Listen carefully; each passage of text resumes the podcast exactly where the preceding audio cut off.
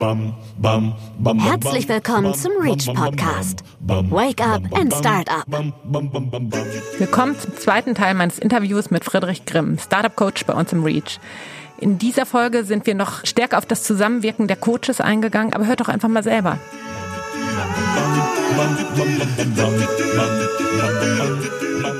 Wie viele Gründungsteams betreut ihr denn aktuell?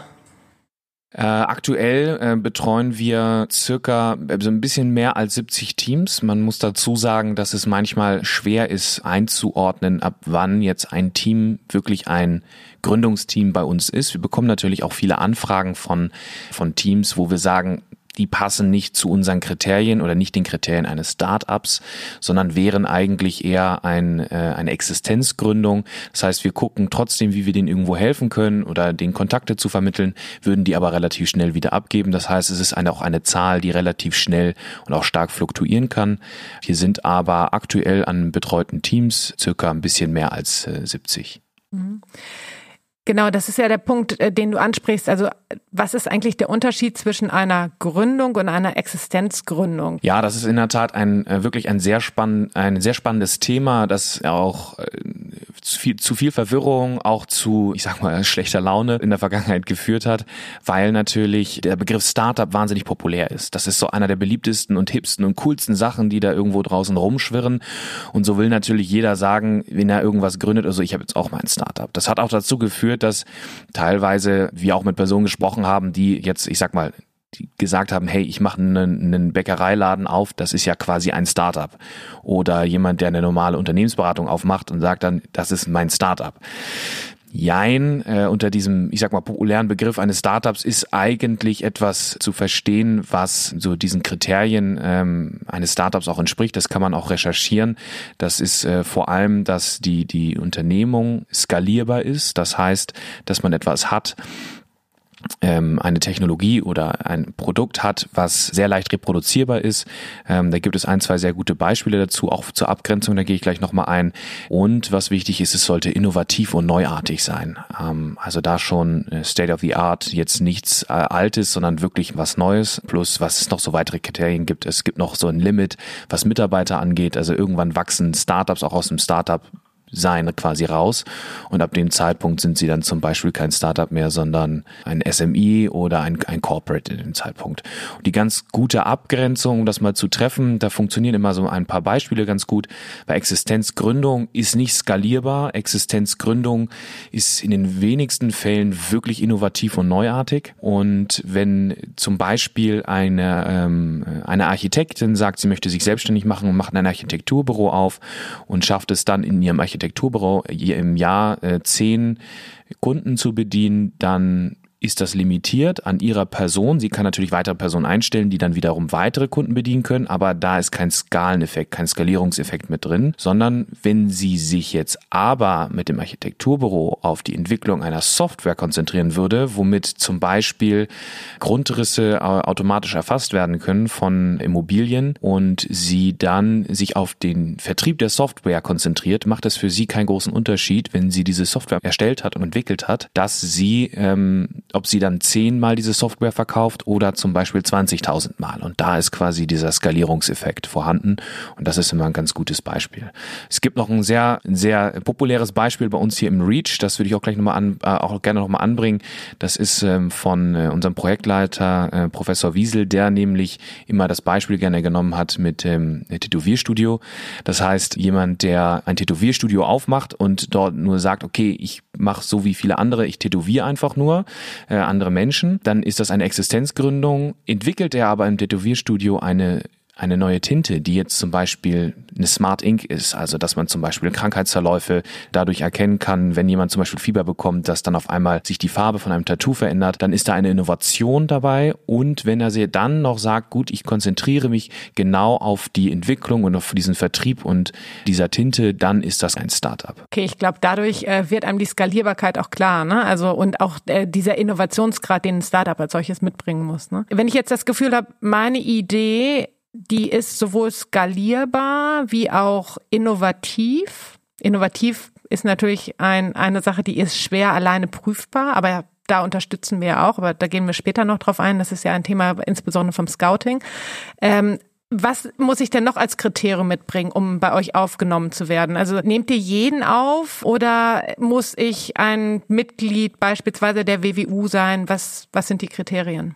Gut, dass du das fragst. Das sind mich häufig auch so die Fragen, äh, die uns dann mal so adressieren, so wann darf ich denn mitmachen oder muss ich jetzt hier noch einen riesen Vertrag unterzeichnen oder kostet mich das was? Nein, also alle Angebote, die wir im Coaching erstellen, sind erstmal komplett kostenlos.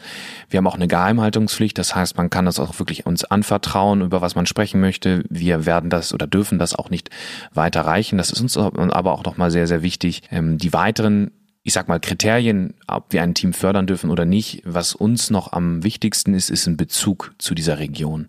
Ähm, wir sind hier das REACH, das ähm, Euregio Startup Center und die Euregio ist ja quasi die Region noch übers, übers Münsterland hinaus und alle Teams, die sich dort in dieser Region befinden, die können wir unterstützen, wenn sie den Kriterien eines Startups entsprechen. Wir sind auch nicht knallhart in diesen ganzen, in den ganzen Kriterien, ähm, sondern wir schauen uns die Teams immer individuell an. Das heißt, wir laden sie zu einem Erstgespräch ein, wo wir die kennenlernen wollen, wo die uns kennenlernen sollen. Häufig ist man nämlich auch schon die Erfahrung gemacht, dass manche Teams, die sich zu Beginn als eine typische Existenzgründung zum Beispiel ausgebildet haben oder wo wir gesagt haben, ah, die passen nicht zu uns oder die sind gar nicht in der Region, sich dann im Verlauf, weil es immer Grenzfälle gibt, auch gerade wie du es angesprochen hast, zum Beispiel was die Innovation angeht, wo man dann ähm, merkt, ah, eventuell machen die nochmal einen Shift, also eine Abwandlung ihres Geschäftsmodells oder einen sogenannten Pivot, was quasi quasi noch eine, eine, eine Veränderung des Geschäftsmodells ist. Und dann sind sie auf einmal dann doch ein Startup und passen perfekt zu uns. Und äh, ich sag mal, wir wären ja schön blöd, wenn wir das nicht beachten würden.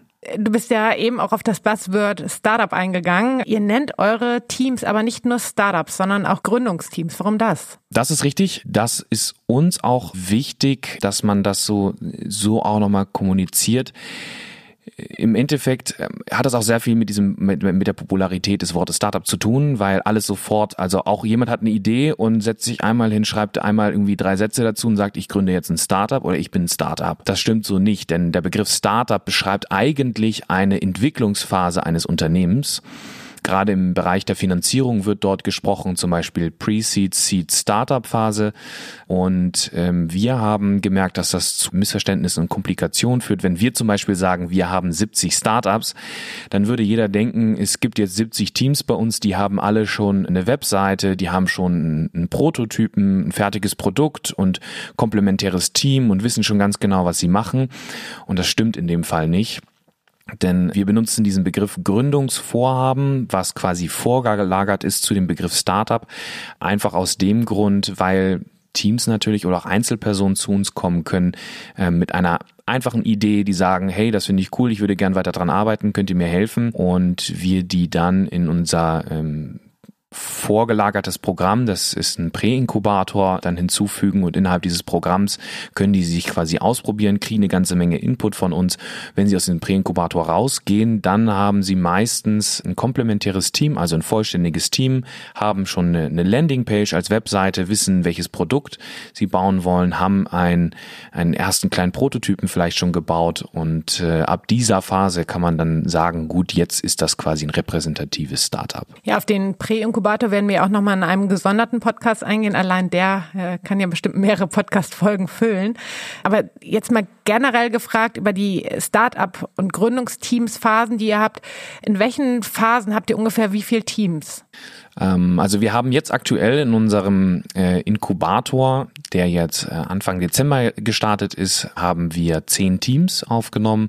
Es gibt aber auch einige Teams, die wir trotzdem noch betreuen, die zum Beispiel auch über eine klassische Inkubationsphase hinaus wäre. Das heißt, sie sind schon zu weit oder sind zum Beispiel schon auch durch den ähm, Accelerator vom Digital Hub gelaufen, ist teilweise aber trotzdem irgendwo wieder Sinn macht, dass wir die noch unterstützen und begleiten. Die sind in unserem Fellowship-Programm.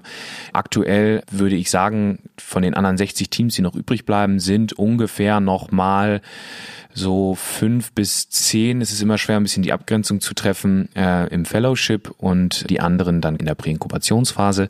Das ist aber alles aufgebaut wie ein Trichter. Das heißt, äh, die meisten Teams sind natürlich im Präinkubator. Dort wird auch so ein bisschen die Spreu vom Weizen getrennt und die Teams, die dort rauskommen, die haben dann die Möglichkeit, in unseren Inkubator zu kommen. Auf euer Fellowship-Programm werden wir auch nochmal gesondert eingehen in einem Podcast, weil das ja auch extrem spannend ist, dass ihr in dem Sinne da schon erfahrene Gründungsteams habt, Startups, die dann wieder ihre Erfahrung an ja neue Gründungsteams weitergeben können. Ne? Und ihr da auch in dem Sinne diesen Netzwerkgedanken sehr stark forciert. Genau, ja. Da ist schwerpunktmäßig ein anderer Coach bei uns äh, für dieses Programm oder für dieses äh, Thema verantwortlich und der kann da sehr sicher, der kann einiges noch dazu erzählen, auch gerade das, was wir jetzt noch Neues planen. So, das war der zweite Teil meiner dreiteiligen Interviewserie mit Friedrich Grimm über den Coaching-Prozess. Seid mutig, macht was draus. Bis zum nächsten Mal.